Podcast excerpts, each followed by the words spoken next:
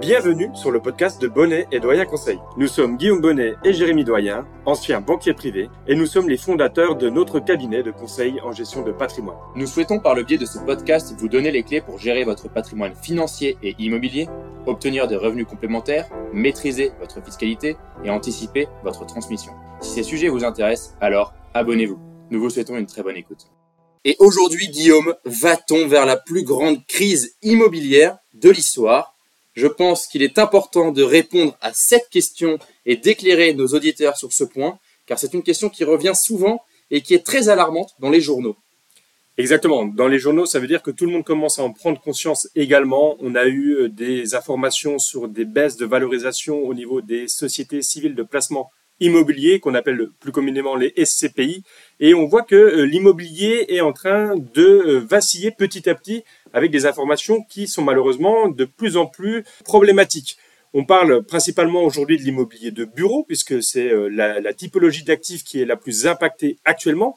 Mais est-ce que finalement, ça va pas se propager à l'ensemble du secteur immobilier C'est exactement ça, Guillaume. Aujourd'hui, avec un immobilier de bureau qui a fait en moyenne sur l'année 2022 moins 30, moins 40% de baisse et qui en 2023 recommence sur des valorisations qui baissent encore de 20 à 30%, Autant vous dire que sur deux ans, on a presque des valorisations qui ont baissé de 50%.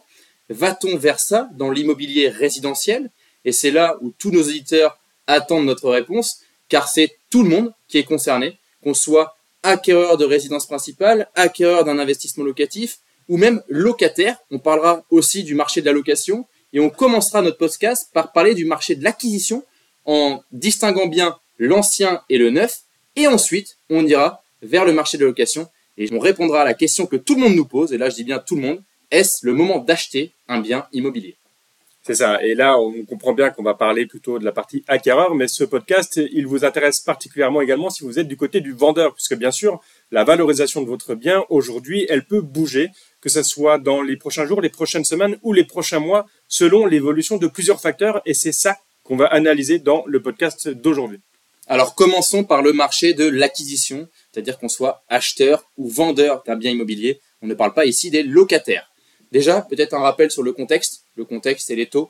Euh, Guillaume, je te laisse faire peut-être ce rappel. Oui, c'est ce qu'on voit depuis euh, plusieurs mois. Tout le monde est au courant. On en parle au repas de famille, on en parle au travail avec ses collègues. C'est le taux d'emprunt. Vous savez qu'actuellement, il est de plus en plus dur d'emprunter car ce taux d'emprunt, il a fortement évolué à la hausse durant les derniers mois. Et ça a commencé à peu près à la fin de l'année 2021. Ça s'est euh, prolongé sur tout 2022 et en 2023, on arrive aujourd'hui en début septembre 2023 à des taux qui oscillent entre 4 et 5% Peut-être bientôt qu'on passera cette barre fatidique des 5% pour la plupart des emprunteurs. Donc, dans le contexte, on est vraiment sur une hausse des taux qui réduit petit à petit la possibilité d'emprunter parce qu'elle réduit la capacité d'emprunt et le pouvoir d'achat immobilier des Français. Et c'est vrai que je disais ce matin euh, dans les échos que 43% de chute à fin août de la production de crédit en France. Concrètement, il y a eu presque la moitié de crédits en moins accordés aux Français. Euh, c'est donc euh, forcément un impact direct sur le marché de l'immobilier. J'ai envie de faire aussi un rappel, en France, on est principalement sur des taux fixes et non pas des taux variables. Et cela a son importance. Car c'est vrai qu'aujourd'hui, quand on est sur un marché où ce sont des taux variables, si les taux augmentent, notre mensualité est directement impactée, ce qui peut pousser certains acquéreurs immobiliers et détenteurs de biens immobiliers à devoir vendre car la mensualité est trop lourde. Ici, en France, comme on acquiert la plupart des biens immobiliers par du taux fixe, on ne peut pas avoir une mensualité qui augmente dans le temps, sauf si on a choisi de lisser ou de faire par palier. Mais à part ça, on est au taux fixe, ce qui va forcément moins amener une précipitation à la vente de biens immobiliers. Et donc, il y a certains pays qui sont beaucoup plus impactés suite à cette hausse de taux dans le résidentiel par rapport à la France pour le moment. Oui, c'est exactement ça. Et là, c'est souvent les pays anglo-saxons où c'est beaucoup plus dur de suivre une hausse des taux puisque forcément, ça impacte directement l'investissement en immobilier et ça oblige parfois à devoir revendre car on n'a plus la possibilité de rembourser son crédit.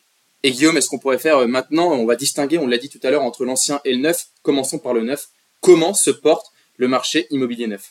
Alors dans le marché euh, immobilier du neuf, il y a plusieurs facteurs qu'il faut prendre en compte. Il y a bien sûr cette hausse des taux d'emprunt qui empêche bon nombre de Français de pouvoir acquérir ou plutôt investir, puisque dans le neuf, c'était plutôt des investissements qu'on avait, euh, dans la plupart des cas, qui étaient portés par le fameux Pinel, par exemple, qui d'ailleurs va également bientôt se terminer. Et pour l'instant, il n'y a pas de nouveau dispositif qui a été créé pour le remplacer. Donc ça, ça reste une grande question pour les promoteurs. Ensuite, dans le neuf, justement, les promoteurs, ils ont dû faire face à une hausse des coûts euh, des matières premières pour la construction très importante. Ça, vous vous en souvenez? C'est d'ailleurs ça qui a en même temps enchaîné la hausse des taux.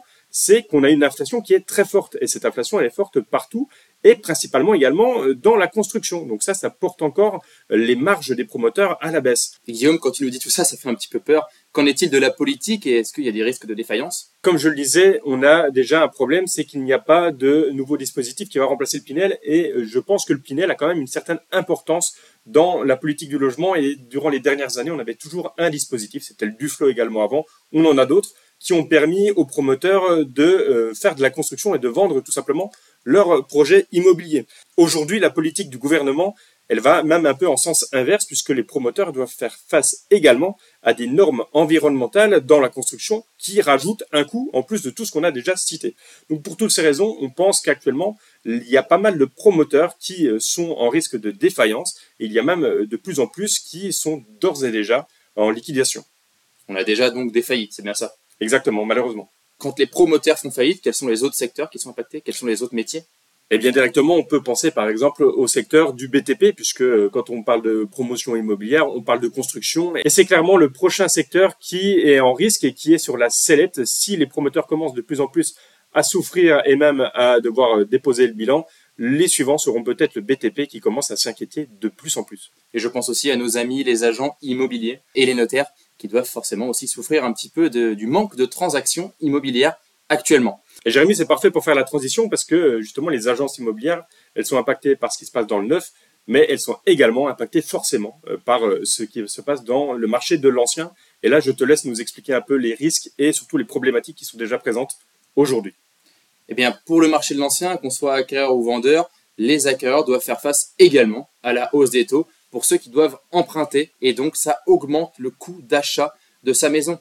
Concrètement, il y a tout simplement euh, un an et demi, quand on voulait euh, emprunter 100 euh, 000 euros, on avait 25 000 euros de coût d'emprunt. Aujourd'hui, on n'a plus 25 000 euros, on a 100 000 euros de coût d'emprunt. Ça veut donc dire que ma maison ne vaut plus 125 000 euros globalement, elle en vaut 200 000 euros. Donc quelqu'un qui me dirait qu'il a fait une bonne affaire actuellement dans le marché de l'ancien, c'est plutôt quelqu'un qui n'a pas emprunté. On, y viendra sûrement à la fin du podcast. Puis s'ajoutent à cela de nouvelles normes également dans l'ancien avec le DPE, le diagnostic de performance énergétique qui a été instauré pour tout ce qui est surtout à la location. Si vous êtes un investisseur locatif, vous n'allez plus pouvoir louer un logement DPE G à partir de 2025. Pour le F, ça sera 2028 et pour le E, ça sera 2034. On rappelle que cette loi implique aussi la ville de Paris, qui a notamment un parc très ancien, un parc immobilier très ancien, comment va-t-elle faire pour réorienter tous ses biens immobiliers avant 2034 vers des DPE supérieurs à eux? On ne sait pas si cette loi durera dans le temps. En tout cas, elle a l'air très contraignante actuellement. Et Jérémy, en tout cas aujourd'hui, si cette loi reste en vigueur, quelles sont les possibilités, quels sont les choix qui s'offrent à quelqu'un qui a déjà un bien immobilier?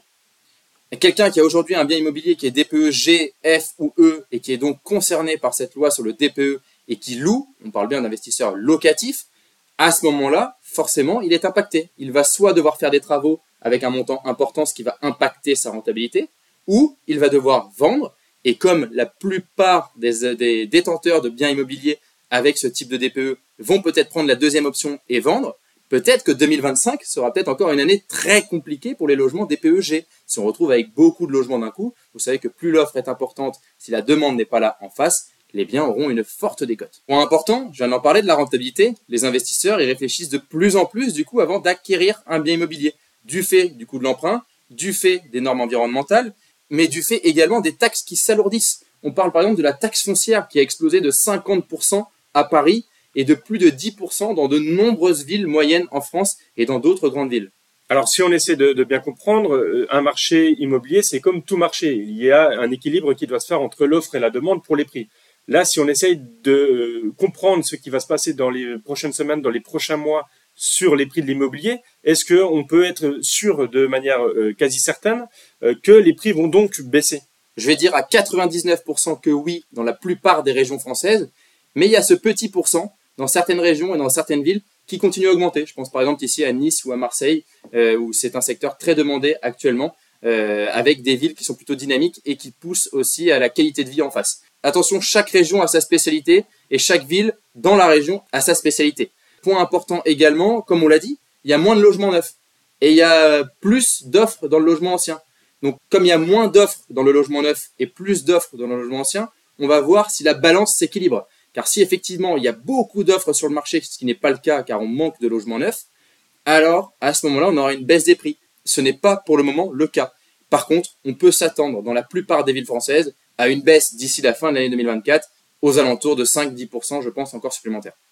Et donc le seul scénario où on peut envisager qu'il y a un équilibre qui se fasse sur les prix et que ça ne baisse pas trop, c'est si cette offre justement elle venait à réduire. Imaginons que les propriétaires veuillent euh, ne pas s'asseoir sur la plus-value qu'ils avaient réalisée jusqu'à maintenant et ne pas acter avec une vente le fait que leur bien a perdu de la valeur. C'est que dans ce cas-là, euh, si beaucoup de propriétaires refusent de mettre leur bien en vente ou refusent de négocier, l'offre va euh, baisser, va diminuer et donc ça va s'équilibrer avec la demande et peut-être qu'on aura une baisse un peu plus faible. Mais ça, c'est vraiment un scénario optimiste sur la partie valorisation des biens immobiliers. Oui, puis je pense en plus aujourd'hui qu'effectivement, l'offre va toujours rejoindre la demande. Aujourd'hui, je pense que l'offre pour l'instant est supérieure à la demande d'acquisition du fait des taux d'emprunt qui sont trop élevés. Je le rappelle, le premier facteur, ce sont les taux d'emprunt aujourd'hui. Et quand est-ce qu'on peut estimer une baisse des taux? Je vous le dis sincèrement, je ne suis pas sûr qu'en 2024, on ait déjà une première baisse de taux. Ça se trouve, ça sera une stabilisation. Et on en parle sûrement d'ici la fin de l'année 2024. On sera surpris si c'est avant la fin de l'année 2024. Et euh, si c'est après, on ne sera pas surpris. Et d'ailleurs, si l'inflation continue d'augmenter, ça pourrait encore repousser cette euh, baisse des taux. Mais Jérémy, on a fait une bonne transition en parlant justement euh, de ce pouvoir d'achat immobilier avec la hausse des taux. Ça nous amène directement au marché de la location, puisque s'il y a de moins en moins de personnes qui peuvent emprunter pour devenir propriétaires de leur résidence principale, tout simplement, ils vont devoir se tourner vers le marché de la location, car ils n'ont pas le choix, ils ne peuvent pas acheter, il faut bien quand même se loger. Et donc, il y a une demande qui est de plus en plus élevée pour le coup du côté de la demande locative. Exactement, et en plus l'offre qui diminue car euh, plusieurs biens sont mis en vente, comme tu l'as dit, euh, plusieurs biens immobiliers sont mis en vente et la demande n'est pas là en face pour l'acquisition. Donc il y a des biens qui restent longtemps sur le marché et qui sont pas loués en attendant.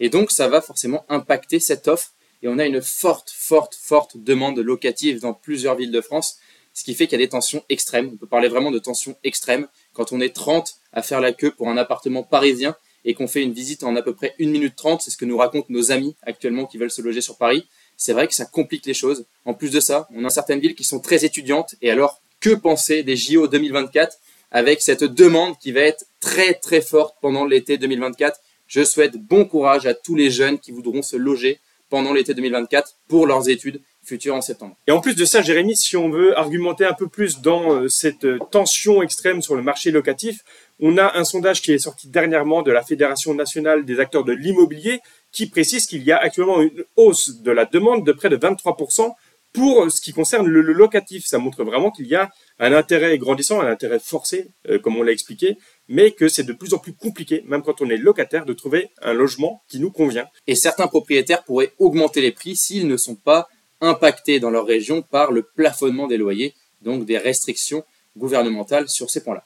Et pour finir, Jérémy, ça soulève une question, euh, comme tu l'avais annoncé en préambule. Euh, ici, on va s'intéresser surtout, euh, et vous l'avez vu, au taux d'emprunt. Donc, on est vraiment impacté si on a besoin d'emprunter auprès d'une banque pour faire une acquisition.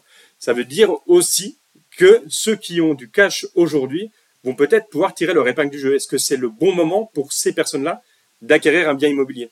Eh bien, tu as presque répondu, Guillaume. Effectivement, le cash est une mine d'or aujourd'hui pour ceux qui veulent acquérir des biens immobiliers. Pourquoi? Car il y a des négociations à faire sur la plupart des biens immobiliers aujourd'hui dans la plupart des régions françaises. Et donc, s'il y a des négociations à faire, vous allez donc pouvoir augmenter votre rentabilité future. Donc oui, le cash est une mine d'or pour acquérir de l'immobilier, mais je le rappelle, c'est toujours dommage de rendre de l'argent liquide illiquide dans un actif immobilier.